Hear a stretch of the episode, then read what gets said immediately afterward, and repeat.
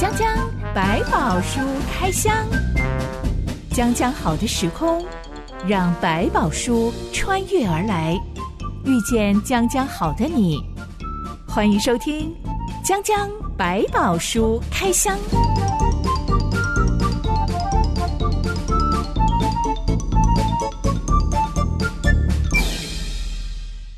书里有白宝，让哲心和下凡哥为你开箱来挖宝。Hello，我是哲心。Hello，下凡哥。今天我们要来聊一个爱丢卡餐戏的故事。我觉得我的闽南语有点爱丢卡餐戏，对不对？好，其实我们都不够，都不够准确，对不对？下凡哥讲的可能会比较标准一点。嗯、这句闽南语谚语的意思就是，如果翻的文雅一点，嗯、我们可能会在一些歌词里面听到啊，嗯、就是情到深处无怨尤，因为我很爱你，哦、所以为你做什么掏心掏肺都可以。哎，但我们现在比较常用这句话来笑人家啦，嗯、就是哦，你交了这个对象之后，你就赴汤蹈火啊，然后把自己 做牛做马呀，赔干净了，还是爱的很严重，大家就会用这句话来嘲笑他。嗯下凡哥有没有遇过那种真的是爱丢卡惨戏的人啊？会啊，尤其是年轻的时候，包括自己可能也会有那种真的是爱到深处无怨尤，就就是他你明知道对方就是在骗你。你自己曾经做过什么很夸张的事吗？也，也还好，但是就是他可能对不起你啦，然后或者是说忘了你，甚至有时候不小心忽略你，你都还觉得没有关系。他因为很忙，因为他很多怎么样，所以就。不要在乎，已经三番四次了，呃、没关系，迟到没有关系，我原谅他。对对对对，就是 这些东西。等到你结束的时候，你可能会想说：“我怎么会做这种事情呢？”可是呢，在那一刻里面，就好像甘之如饴，觉得我为他这样做是一种牺牲，是一种爱的表达。大学的时候，大家还会嘲笑这种人呢，就是工具人，对方根本没有喜欢你，但你就一天到晚给人家送早餐。送宵夜，是是嗯、前一阵子的电影也是这样演。半夜三点，我都可以帮你送宵夜。一通电话来，什么事就马上都办到。其实最瞎的大概就是，明明你遇到的他就是故意要利用你的，对，你也知道他可能对你更没有意思，自己还是很晕船，然后就傻傻的掏心掏肺、嗯、掏钱、掏很多贵重的东西给他。嗯，卡惨戏就是那个惨死。嗯、为什么会很惨？就是因为。爱好像有的时候就会让人很盲目、很晕船，嗯、然后智商就降低了。对，什么都愿意给出去了。本来因为他的情感是已经高过理智的范畴，所以他评断事情的方法绝对已经不是用我来算，你给我多少，我会给你多少。因为爱本来就不是这样算，本来就不是经过算计来决定爱上你的。对，如果用这样来算才会决定爱上一个人，那早就大家可能都选所谓我们心目中的人生胜利组，对不对？一定是这样。你会觉得我能够为他付出是一件幸福的事情，这本来就是爱里面很重要的一个因素。这种状态当中，很多时候我们会遇到周边的一圈亲朋好友都不停的在告诉他说：“你遇到了诈骗分子。”是，嗯、但当事人还是傻傻的觉得没有，我跟他是真心相爱的。我觉得这种情况比较是说，真的纯粹就是诈骗。我用情感去压制你，甚至是一种勒索的概念。如果你爱我，你应该给我什么什么什么，用这种方法去做这种，总有一天还是会行。但也有一种情况是，你知道对方其实并不爱你。有些人是这样，他是甘愿的。我知道你不爱我，对我来讲，我能够付出我的爱，就是我最开心的事情。所以你说他惨不惨？我觉得他选择或找到一件让他生命幸福的事，他也明白我付出就不打算要你。报的，我想这种也是有的哦。所以卡惨戏这件事情，其实是看在旁观者的眼中，嗯、对当事人来说，他可能真的是幸福的乐淘淘呢。对，他觉得我还可以陪在旁边，这就是我最快乐的事。我们今天要来探讨一个故事主角，他是一个因为爱情甘愿一而再、再而三、不断吃亏都没关系的。傻人，如果你是他的家人朋友，可能你也会为他的遭遇打抱不平哦。嗯，要好好想一想吧。这段故事记载在《创世纪》第二十九章。一段音乐之后，我们来开箱。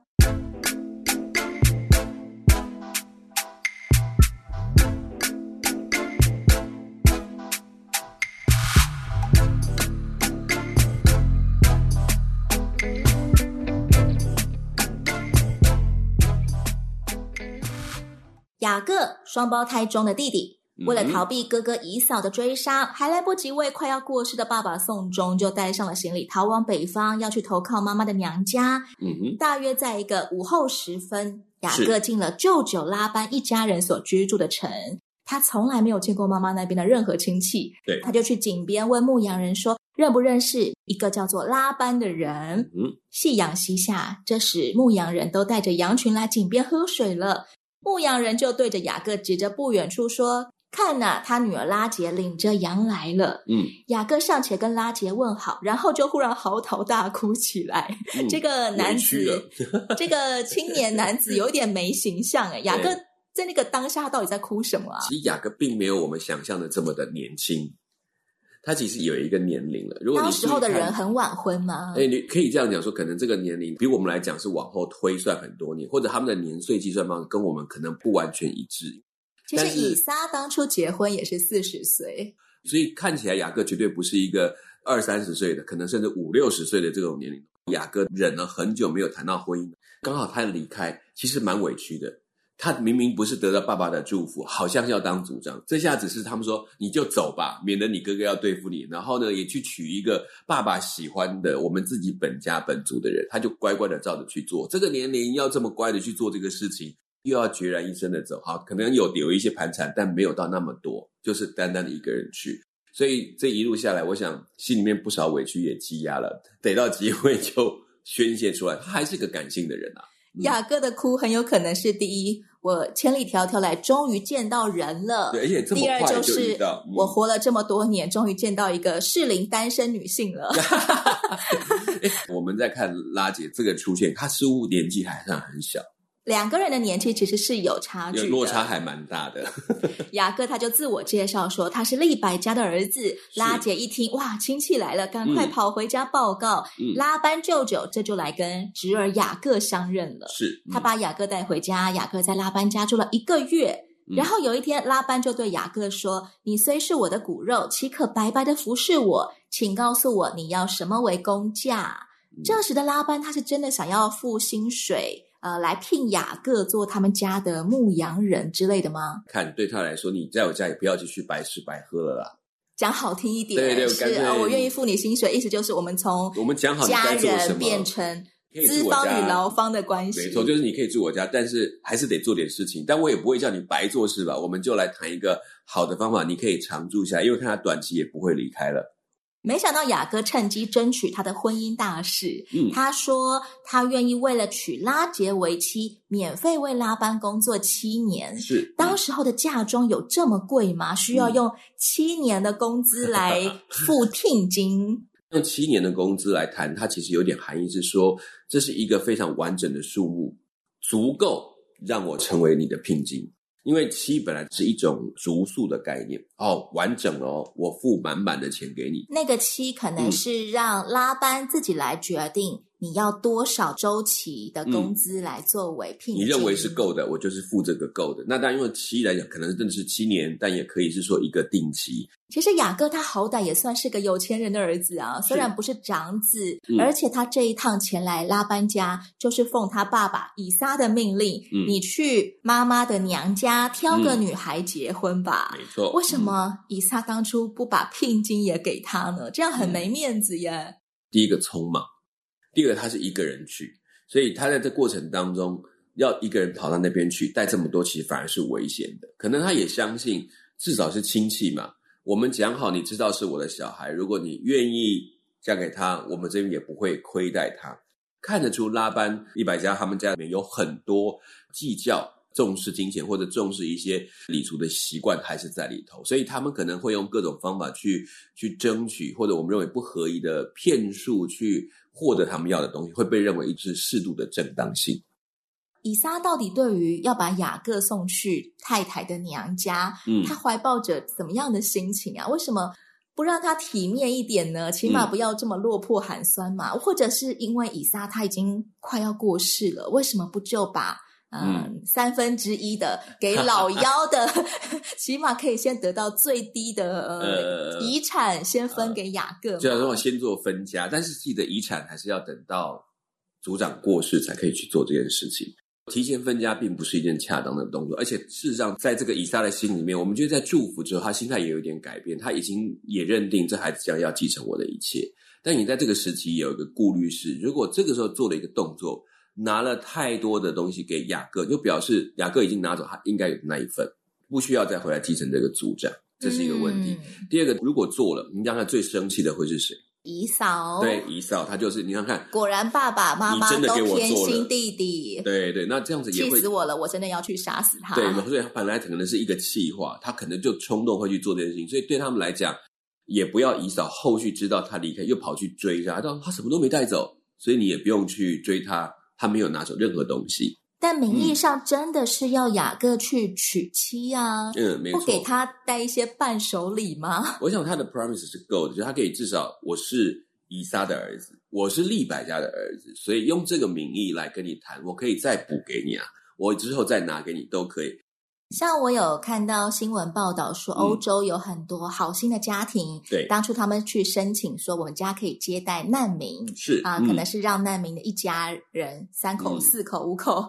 可以住在我们家的，嗯、对，但是住久了之后就发现，嗯、哇，我们的生活习惯、文化差异，就会彼此嫌隙就慢慢产生了，是，就开始想要逼难民，嗯、你为什么不赶快去工作赚钱呢？但是他的身份真的让他没有办法，是可以有合法的呃、工作，对，对他只能够。打零工，然后慢慢慢慢就会演变成又在把难民一家人赶出家门，嗯、然后让他们去漂流的状况。嗯、其实像圣经不是箴言也有一句话说：“嗯，你的脚要少进邻舍的家，恐怕他厌烦你，嗯、恨恶你。”是。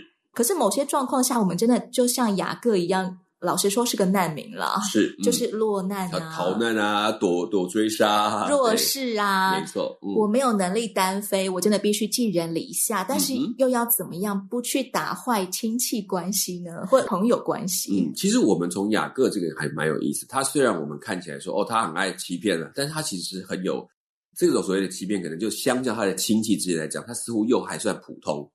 我们还没有看见见识到他的亲戚。对，比如说，从光从他的妈妈好了，那个那个利百加要帮他骗爸爸这件事情，嗯，你就可以想象，虽然雅各在这当中不可否认他算是共犯帮凶，但是他似乎不是第一个提出这个想法的，他甚至很怕被爸爸发现他骗他的事情。到了拉班这边，你会发现拉班的骗法或者要求的方式其实又更厉害，他用很好的东西去吸引他做他的决定。那之后我们看他怎么去修改这个问题。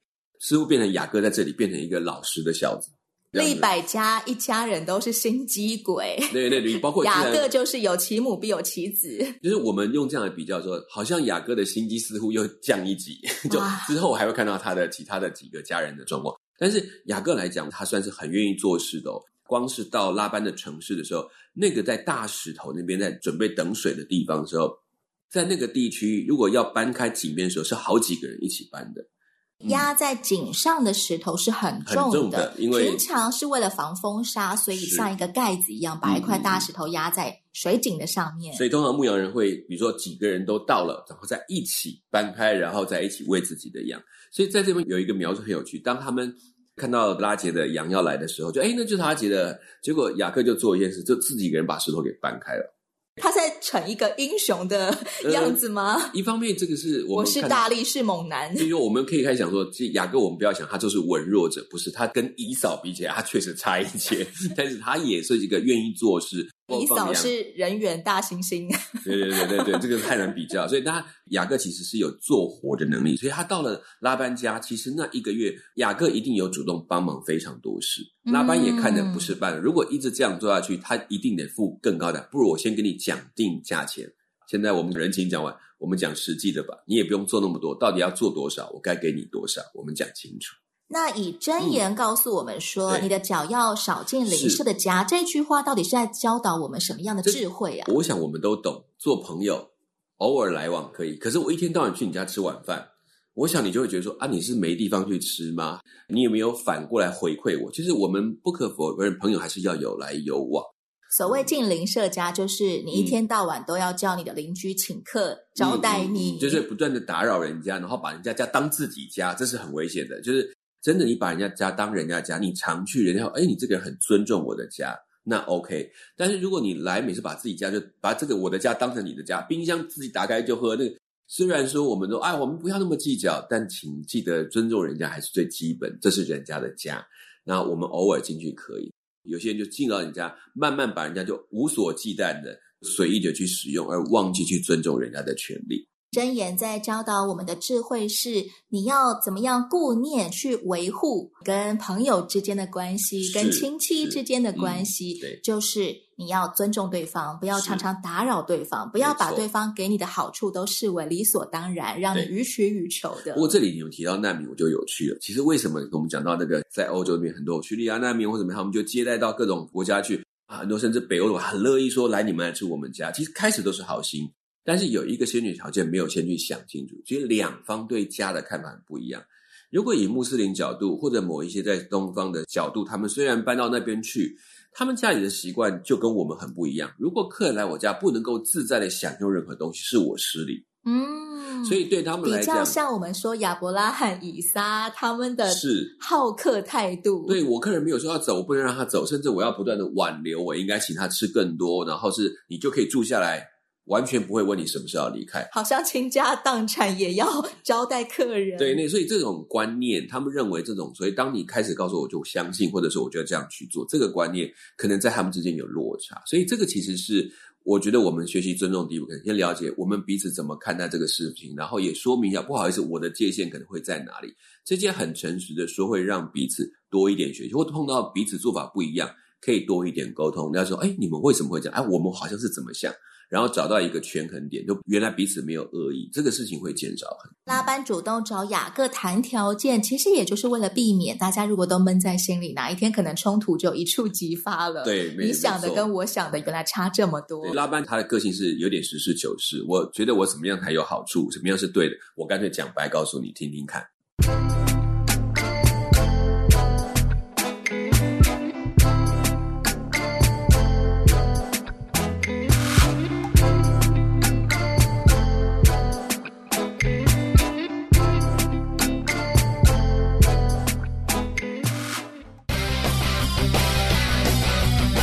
羊的青春若加上强壮的翅膀，将可助你飞得更高更远。这一刻，就让我们做你的翅膀，伴着你飞翔，陪在你身旁。欢迎你继续收听《江江百宝书开箱》。拉班非常爽快就答应雅各的条件了，对，用工资来抵聘金。嗯，圣经说雅各因为深爱拉杰，就看这七年如同几天。七年之后，嗯、拉班真的也摆开婚宴了，宴请地方众人来喝女儿的喜酒。嗯、没想到新婚夜里被送进洞房的新娘不是拉杰，是。而雅各呢，嗯、这个新郎直到隔天天亮了，嗯，才发现才看出来。躺在他床上的女人是利亚，是拉杰的姐姐。嗯、是，嗯，雅各赶快跑去问拉班说：“你为什么骗我呢？”嗯，拉班才说：“大女儿还没有给人，就先把小女儿给人。在我们这地方没有这规矩。你为了这个满了七日，嗯、我就把那个也给你，你再为他服侍我七年。”是，嗯，这条规矩是真有其事吗？呃、一定要大女儿先嫁？其实这个习俗不只是在这个地区，所以有时候妹妹要等姐姐出嫁。过去也有兄长类似这样的情况，所以大概都是后来比较现代化的状态。大家开化就不能这样等啊，有的就是没那个机会，你不能等他。那那可是，在那个时期里面，确实有这个可能。但问题来了，拉班这事情如果早就他是在乎的，他却没有先告诉雅各，这就是诈骗，这就是诈骗。但就是说，也就是对他来讲，我你没有问啊，我们这里都是这样，也可以这样去说。那我们用刚刚那个难民的例子来说，哎，我们家都是这样的想法，你们怎么可以那样的想法？这是你们不懂，不是我没有说，是你们没有去理解。这个就是我们讲问题在这里。其实有时候碰到，如果你你明知道我们两个是不同的文化，你可以说说看你的做法。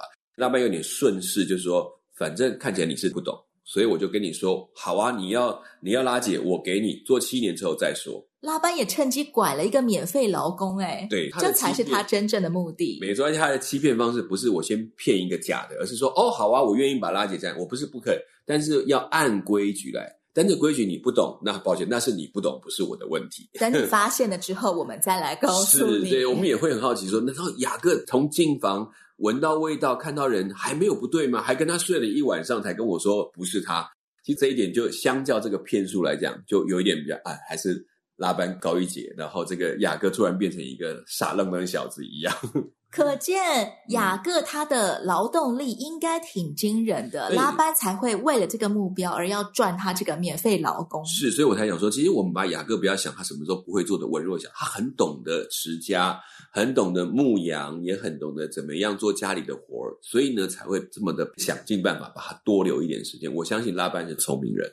在这桩婚姻骗局里面，最可怜的人大概就是那个利亚了。雅各完全不喜欢利亚，但他就被爸爸嫁给了雅各。其实圣经还有暗示，雅各为什么不喜欢利亚，是因为利亚的眼睛没有神 气，拉杰却生的美貌俊秀。对，好像意思就是说利亚比较丑。拉姐比较漂亮，用文秀的说法是眼睛没有灵气，是不是？然后丑的那个好像没有什么利用价值，所以只好被爸爸拿来骗婚。嗯哼，这个叫利亚情何以堪啊？我觉得对拉班来讲，以他对女儿的照顾来说，他并没有呃，就是说以那个现实的看法，以俗世的看法来讲，他只是最为他女儿做了一个好的打算，当天用一点点小的骗术，让他的两个女儿都能够嫁到一个好丈夫。我相信他对雅各来讲是觉得雅各是个好丈夫，他很能够照顾家。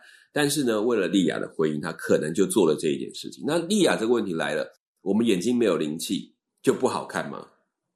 可能仅只是。不看对眼而已吗？对，也有可能。其实对我的印象来说，中东女孩的眼睛都好深邃哦，跟我们亚洲女生比起来，哇，她们都好像电影明星。但是你不可否认，就是有可能也会突然有个突变，就是她比较单眼皮，也是一个东方人的形态，对对。但也不见就是不好意思，但是相对来讲，就是在这个姐妹两个人比较，当然雅各喜欢的比较是这个拉结的部分。可是你要想，就是说，我不可否认，其实人的视觉还是会影响。我们先不管它是真的那么不好看，但是人的眼睛还是容易习惯去被自己喜欢的样貌吸引住，这是会有的。雅各很有可能当初一看到拉姐领着羊来了，嗯、他就一见钟情，有可能。忽然那个肌肉猛男就出现，哇！我一个人就可以把井上的大石头搬开来，快美女，快看我啊！是是是是是，哎，其实我觉得也有包括，就是在那一刻，他可能更多的跟他有感触。那当然也可能拉姐比较灵活。拉结谈话或者是反应啊，都让人家觉得很机灵，然后真的也长得比较美貌，对她的胃口。那可能姐姐利亚这边就会比较迟一点点，慢一点点，但不表示她不够好。但这个不可，我们只是理解说人有人的弱点，他会用这个偏好来决定。圣经对于利亚的眼睛没有神气的这个形容，之前我就听过很多基督徒女生读到这一段的时候，就会心下一惊，哇！Uh-huh. 万一我也像丽雅一样，不太符合大众审美观，尤其是不太符合现在在我周遭男性的普遍审美观的话，那我是不是就会像丽雅一样，我怎么样就是得不到被喜爱，就会有一种那个审美焦虑感就会泛起来。会呀，可是你不觉得现在很容易吗？带个那个什么？那个眼瞳的那个隐形眼镜的那个瞳片嘛，还有化妆的神奇大法。对啊，那个接什么睫毛，我觉得哇，每个眼睛都变得好大好亮。我觉得那很容易啊，并不难吧？可是久了，大家知道什么东西才是真实的？你可以去化妆，可以去改，可是里面的东西就不见得能够改变。其实也是因为现在化妆术很盛行，嗯、所以。男性也会有一种普遍的审美标准，是我要看你卸妆长什么样子。这这种不容易。像知心，我有一个以前的同学，是我们大家后来同学会的时候才听说，她一直以来都在男朋友面前保持完妆的样子。啊哈，对对对，有有人说像日本女性，日本女性如果你要看她卸妆，必须要等到大家都睡着以后，她才会卸妆。我这个同学呢，她也是怕男朋友有一天会发现她素颜的样子，嗯、所以就连呃去外面玩要过夜的时候，她也都是整晚保持着妆容。哇，这个好辛苦啊！我们大家也都觉得真是不可思议啊！是是是，但我觉得回来来讲说，关于这个事情，就是当然，我觉得适度的把自己打点好是重要的，让自己看起来有精神是重要的。觉得这个就是对自己好，不管对方喜不喜欢，这一点其实是有魅力的。那种魅力。嗯对，呃，像夏凡哥这种男性来说，嗯，你觉得真正的魅力能够存留久的，而不会在一卸妆之后就立刻我不爱你了。是 那个关键是什么呢？我觉得就是女生对自己的自信，那你自己有自己会懂得怎么样把自己整理好，这是一件不是只有女生，包括男生都应该这样把自己好的那面呈现出来。化妆的东西可以一下子让你很有精神，哇，一看着哇好亮眼。可是不要忘记，你总要有卸妆的时候。你表达出来的真正的欢乐，还有那个自信，那个是没有办法用化妆去补强的。所以我觉得用一个角度来看，也许美好的妆容、很性感的穿着，可以吸引到很多男生一下子的眼光。可是要记得，如果要吸引他长久，他还是会跟经过这个长期的交往，才会体会到这个人真正的好是什么。那个其实是更重要的东西。外在美很有吸引力，但内在美才能够持续长久，而且会越来越好。我想拉结应该也是这两样都有的，以至于、嗯、呃，雅各不会在工作了七年之后就慢慢觉得我好像没有那么想要去拉结了。他一定还是有他的优点在里头。当初是雅各向拉班开出了这个聘金的条件，对，但现在结婚的这一天，拉班开出条件，而雅各竟然也马上就同意了耶。嗯，因此他七天之后也真的娶到了拉杰，但是他必须要再被绑约七年，也就是说，雅各总共做了十四年无薪劳工，哎，这简直是奴工了。嗯、没错，他真的是无怨尤，哎，情到深处 无怨尤。我觉得其实他这个。我觉得拉班就是一个高明的商人，所以他在跟他谈第二个条件，他并不是说你在七年之后我就把拉姐给你，他要趁雅各对拉姐还有十分十分的热爱的时候，说七年后我就给你，但你可以跟他一起再帮我工作七年，他赚到了拉杰也在这个里面，然后呢也赚到了雅各在这里面，所以不是只有雅各做事，是连拉杰抓过去会帮他一起做事，他知道拉杰的能耐。拉杰其实也从小帮忙放羊，所以他对这些事情是熟练的。拉班把雅各的心态摸得好清楚，好可怕的一个老板哦。呃，对，但是他他给了一个他最想要的东西。我们先不管他薪资，对于雅各来讲，我最重要的我拿到，就好像我们讲过去他在讨上帝的那个祝福的里面，他会发现，你会发现他为了这个事情是百死无畏，他是一个非常强烈情感的人。如果他觉得他是要，他可以付上代价的，付上生命去讨的，去抢。所以对他讲，七年算什么？我要的在我身边的，对他讲，他觉得丝毫不后悔。很有意思的是，上帝见利亚婚后失宠，嗯，哎，其实并不是婚后才失宠啦，因为婚前雅各也没有爱过他。上帝就使利亚生育，嗯、拉杰却不生育。嗯，我觉得利亚虽然没有得到丈夫的疼爱，但是她得到了上帝的疼爱。所以她可能也得到了某些，呃，对利亚来说，可能比丈夫疼爱更宝贵的东西，就是我有孩子耶，嗯嗯，就是母凭子贵的那种感觉。所以对利亚来说，她的心情可能也并没有真的是非常悲惨呐、啊嗯，我好像爹不疼娘不爱，然后丈夫也不爱我的那种感觉。因为我觉得其实利亚虽然我们看起来说哦眼睛没有神，可能她没有那么灵活啊，反应那么快，但是你会发现在她的生活的里面，她就是安安静静做她可以做的事情。他虽然说不是那么被疼爱，但是雅各也照着情分跟他同住，然后上帝的恩典使他们看到，在这个女孩子跟其他的人不太一样的地方，甚至有一个优先权，她有了孩子，母凭子贵，这在四个时代也是上帝给他祝福的印证，所以他才能够继续的往前走。以至于外面所有人，嗯、或者是家族里的所有人，一看见雅各这个刚刚成家立业的、嗯、他们的这个家庭，对，一眼就会看中哇，利亚好棒啊！嗯，已经生了小孩，而且对他们来讲，在当时可能是一个这个女性是不是得上帝祝福的一个很重要的象征。这边他拿到，还有得到一个荣耀的重回荣耀的机会，就是你看不起我没关系，但是上帝让你看得起我。下一集讲讲百宝书开箱，我们要来看看雅各这个穷小子，加上爱丢卡餐戏的一个傻小子，是、嗯、竟然一连得到四个女人，不断的在为他生孩子，简直就是一场没完没了的生子接力赛。是，欢迎你到留言板上跟我们聊聊你对雅各跟他的舅舅拉班之间微妙关系的看法。嗯、我是真心，我是夏凡哥，我们下回再见喽。OK，拜拜。拜拜。